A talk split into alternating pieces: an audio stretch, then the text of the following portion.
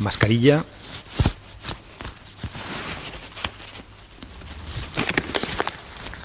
Guantes y vamos allá. Primera salida de casa. La calle desierta, algo de tráfico en San Bernardo. Hola. Hola. ¿Qué tal? Hola. La farmacia vacía. ¿Ibuprofeno tenéis? No me puedo acercar al mostrador porque han construido una barrera con paneles publicitarios a un metro de donde están los farmacéuticos. Hola. Guantes no, lo que me ha llegado hoy es gel desinfectante, si quieres. Pues igual cojo yo uno de gel. Antes de nada, Nuño, ¿el ibuprofeno es bueno o malo si tiene síntomas? Bueno, em, aunque se han dicho cosas por ahí, eh, por ahora eh, no hay pruebas realmente científicas de que el ibuprofeno sea malo para los, para los enfermos con COVID.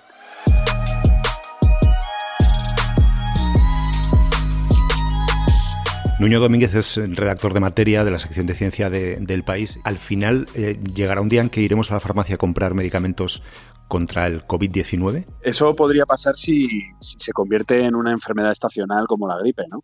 Pero aún así yo creo que es mucho más probable que no, que realmente lo que suceda es que haya una vacuna y que se utilice el Sistema Nacional de Salud para generar inmunidad en, grupos de población y que después existan posiblemente medicamentos antivirales que utilizar para la gente que tiene enfermedad COVID eh, grave, es decir, para gente que está ingresada y con complicaciones serias de la enfermedad. Para el resto, pues mm, el procedimiento, como estamos viendo estos días, será quedarse en casa y, intentar bajar la fiebre con paracetamol o otros medicamentos. Hay dos cosas distintas, ¿no? Una es la vacuna, que es para prevenir eh, las personas que no están enfermas y que no contraigan el virus, y otra cosa es los antivirales que se pueden investigar para curar a la gente que ya haya contraído la enfermedad. ¿Esas dos líneas de investigación van en paralelo, son la misma o son diferentes formas de llegar a diferentes sitios? Van en paralelo, se están haciendo las dos cosas a la vez. Muchos equipos eh, hacen tanto búsqueda de anticuerpos como búsqueda de, de vacunas. Mm, ¿Hay una fecha aproximada en la que se pueda calcular que exista ese medicamento contra esta enfermedad, contra este virus? Esto depende, no depende tanto de encontrar ese medicamento, porque ya hay muchos candidatos. Eh, se han visto, por ejemplo, antivirales que se utilizaban para otras enfermedades que parecen funcionar contra, contra el COVID. Puede haber otras moléculas.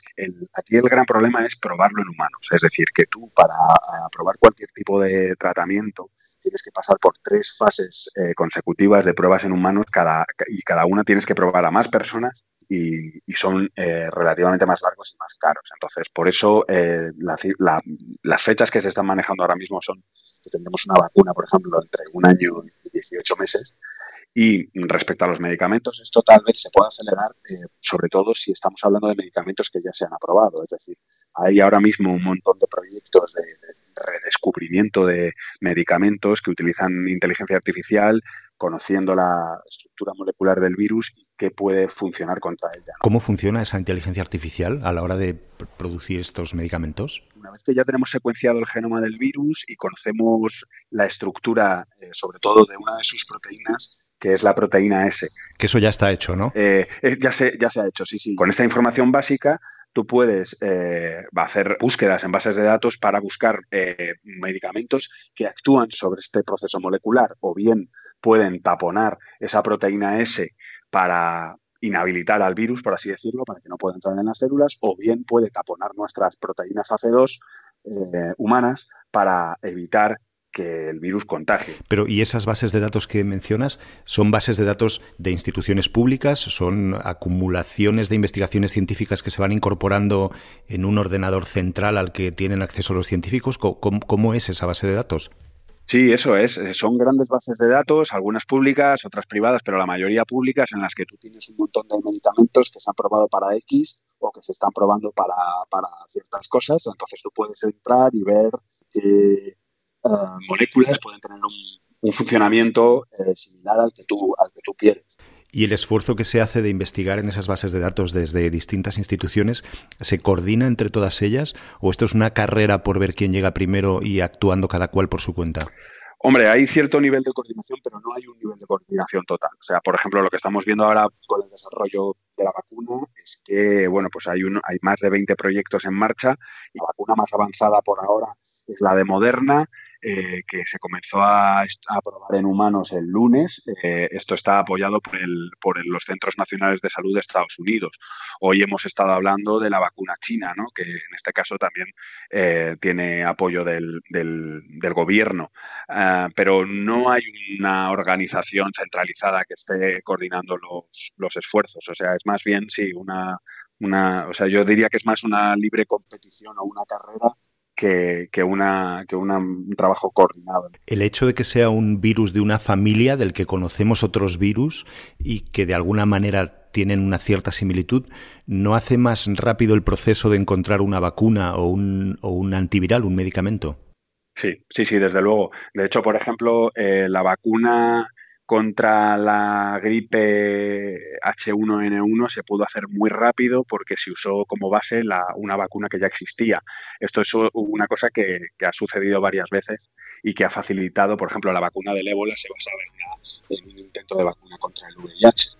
Por ejemplo, los equipos españoles que están desarrollando ahora mismo la vacuna contra el coronavirus nuevo eh, lo están haciendo basados en el desarrollo de vacunas anteriores para el SARS y el MERS, que ya las habían hecho.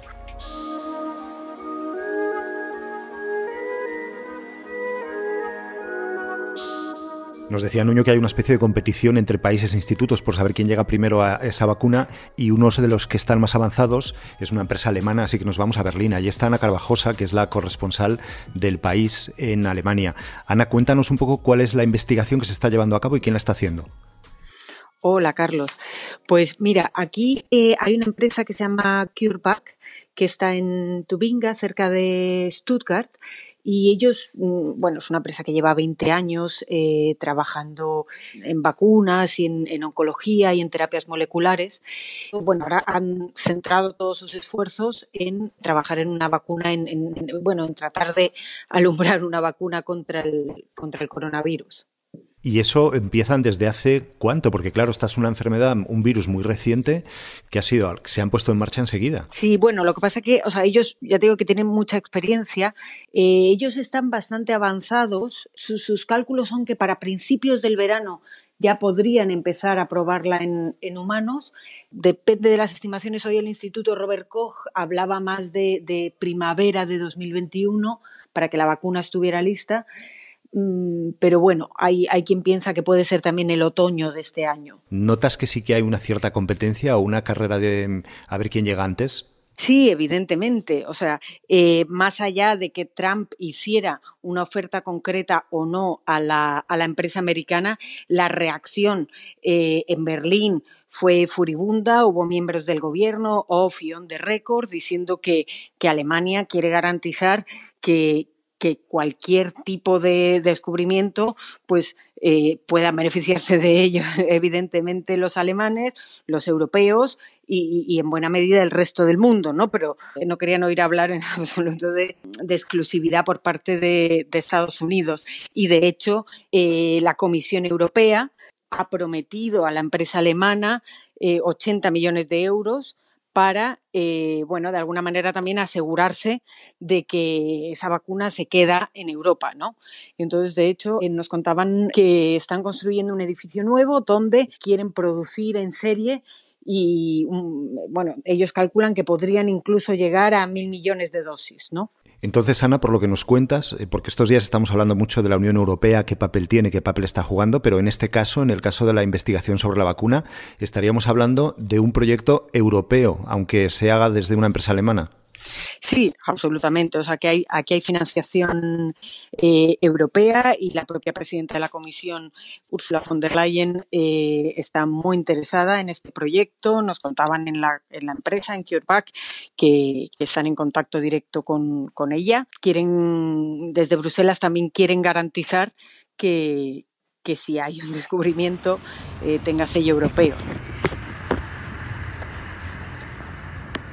Aquí en Madrid, una docena de personas en la calle en el camino de vuelta a casa. Queda un día menos. Soy Carlos de Vega, a los mandos técnicos y mucho más está José Juan Morales. Si quieres contarnos algo, tenemos un correo audio. Resu, desde Connecticut, en Estados Unidos, nos dice que allí hay mucha desinformación y miedo. Han grabado esta canción que dice qué pasará después, cómo aprenderemos qué hacer. Mañana pasarán más cosas. Gracias por escuchar.